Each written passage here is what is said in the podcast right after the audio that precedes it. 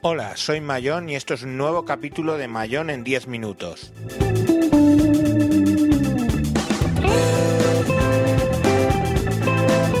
Hoy vamos con un capítulo de Miscelánea.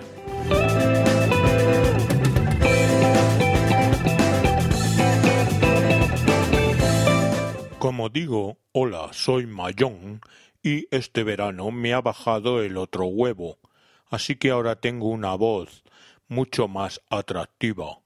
Lo digo porque participé en Condenados Podcast y Porti me dijo que tengo voz de rata. voz... voz de rata y risa de perro. Bueno, no, es broma. La verdad es que sí, tuve el placer de este verano de participar en el episodio 28 de Condenados Podcast sobre las mentirijillas y por ti hizo esa broma sobre mi voz, que efectivamente es rarita. La verdad es que me lo pasé de fábula con Madriliano, que también estaba de invitado, y eh, bueno, spoiler, spoiler, pero acabamos hasta cantando a dúo al final. Más cosas que han pasado este verano. Pues este verano también, aparte de que me ha bajado el huevo, es que he sido nominado para los premios de la Asociación Podcast dentro del apartado general, con un montón de otros candidatos, pero bueno, pues ahí estamos, que ser nominado ya es un, punto. Y la verdad es que para mí ha sido pues una sorpresa muy grande. Como sorpresa fue que fuera tan interesante para todo el mundo que comenté en Condenados Podcast lo que era hacer un Mickey Mouse y parece ser que ha sido una cosa que se ha intentado y se han roto muchos matrimonios intentando hacer un Mickey Mouse este, este verano. Lo siento chicos por los que os hayáis perdido el matrimonio por intentarlo, pero bueno, había que hacerlo. Yo hice un Mickey Mouse. También quería hablar de eh, un podcast donde colaboro. Eh, colaboro en el podcast de wintables.info Wintables.info es una página web donde escribo y donde con pues, Juan Luis Chulilla, Frank C. Titanic, eh, Rafa Ontivero, incluso Juan Carlos Quijano, eh, Enrique Dávila, seguro que me voy a dejar a alguien, a Ángel, Vicente Sansaloni, bueno, hay un montón de gente ahí escribiendo. Bueno, pues de cada 15 días, los jueves por la noche, diez y media de la noche, para que la gente de Miami y de Patagonia eh, puedan entrar a hablar, eh, pues grabamos un, un handout que luego convierto en un podcast en iVoox. Podéis ver el handout en mi cuenta www.youtube.com barra tejedor 1967 y ahí hay una playlist que son todos los capítulos de el hangout de wintables.info. Y si no, podéis ir a iVox en modo podcast, lo podéis escuchar en iVox buscando por wintables.info. Si buscáis por Wintables, seguro que, sale. Ahí tratamos, obviamente, todos los temas de el tema de tablets con Microsoft, pero también teléfonos con Microsoft y todo, un poco el ecosistema de Microsoft. Eh, por supuesto estáis invitados. Eh, no sé muy bien de qué será el próximo capítulo, pero será el jueves primero de septiembre, creo que es el día 4, y estáis todos invitados a seguirlo en directo. Eh, seréis informados a través de un hashtag que es hashtag almohadilla WinTabletInfo, todo seguido, o podéis seguirnos por Twitter con arroba WinTablet. ¿Qué más cosas han pasado este verano? Pues bueno, que se me estropeó el Lumia 1020 justo antes de irme de vacaciones, con lo cual lo tuve que dejar en reparación. Lo que le pasó es que yo había puesto la Developers mm, Preview de, de 8.1 y eh, cuando quise echarlo hacia atrás, pues mm, tuve ciertos problemas, ya mm, no funcionaba bien la conectividad de 3G y lo tuve que dejar en Nokia para que me lo repararan. Me dieron, mm, como estaba en garantía, me dejaron un Lumia 520, que es lo más básico, y bueno, he podido comparar el Lumia 520 con el 1020. La verdad es que una putadilla porque, claro, eh, yo tenía mi 1020 como cámara de fotos y este verano pues no he podido hacer fotos nada más que con el Lumia 520 que la cámara pues deja bastante que desear, lógicamente, bueno, que si comparado con una cámara de 41 megapíxeles que es lo que tiene la 1020.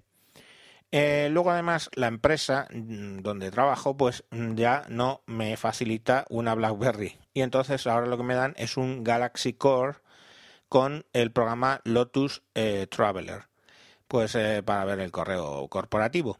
Y bueno, he tenido la experiencia de volver a utilizar después de muchos, muchos años eh, Android.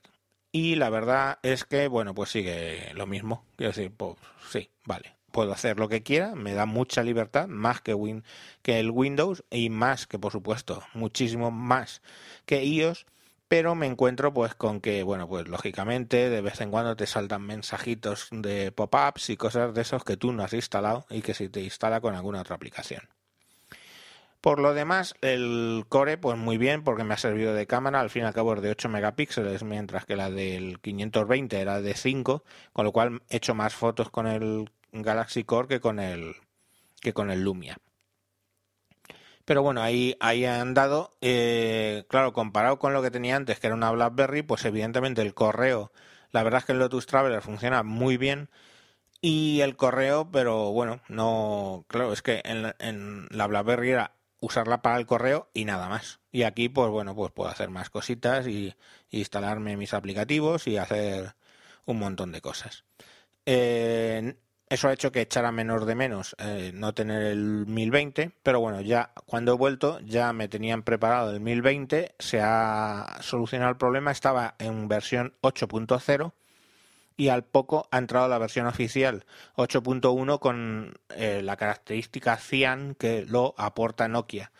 Por si no lo sabéis, los Lumia de, básicamente llevan una actualización que es la del sistema operativo más la personalización que la van actualizando, la personalización hecha por Nokia. Y eh, la ponen por colores. Eh, yo tuve Amber, la primera Amber, Amber luego tuve Black, negra, y ahora Cyan o azul claro. Entonces, cuando ya la tengo en producción, la verdad es que funciona muy, muy bien. Eh, me empezó pasando exactamente lo mismo que me pasaba con la Developer Preview, que era que perdía los datos de repente, pero luego leí en algún foro que si lo forzaba a 3G en vez de 4G, eh, ya no los perdía. Y es verdad porque el problema que yo estaba teniendo es que lo llevaba en 4G y no tengo 4G en ningún sitio. De hecho, ni mi operador mm, eh, simio me da 4G. Con lo cual, pues bueno, pues lo quité y la verdad es que es súper estable, genial, el teclado muy rápido. Ahora he de decir que en el Galaxy Core instalé, creía que estaba todo bloqueado por la empresa, pero no, me dejó instalar el teclado de Android eh, L, el teclado de Android L que estaba por en XDA Developers lo instalé y la verdad es que también va genial con el tema del flow es cierto que no funciona muy bien palabras, por ejemplo, eh, por ejemplo, compártelo. Pues te, escribe compártelo en vez de con, eh, junto. O sea, cuando lleva unas partículas de reflexivo, etcétera, pues no se entera mucho el teclado de Android L, ¿vale? Mm, comparando con el de Windows, pues el de Windows también es de deslizar muy muy rápido. De hecho, ahora mismo tiene el récord Guinness pero eh, bueno, tiene una cosa que no me gusta, que entre palabra y palabra yo deslizo una palabra, levanto el dedo, deslizo la siguiente, mientras que en el del Android L deslizo una palabra, paso por el espacio y puedo deslizar la siguiente, con lo cual puedo escribir sin levantar el dedo en absoluto. Pero bueno, son detalles. La verdad es que ahí hemos estado con los dos teclados últimamente y bien, pues tengo ahora aplicaciones en, en el Nokia 1020 y tengo otras aplicaciones en el, en el Galaxy Core. La verdad es que, claro, el Galaxy Core eh, es muy básico de Android, entonces, pues lógicamente se queda un poquito pinchado. Y bueno, pues hasta aquí lo que ha sido el verano. Me han fallado bastantes planes ya en el ámbito personal y me han dejado un poco bajo de ánimo, pero bueno, yo creo que, que esto reflotará y, y en el invierno pues todo volverá a su cauce. Como siempre, podéis encontrarme en Twitter por arroba tejedor1967, escuchar este podcast en, en Spreaker buscando por Javier Fernández o en iTunes también buscando por Javier Fernández. Un saludo y hasta próximos capítulos.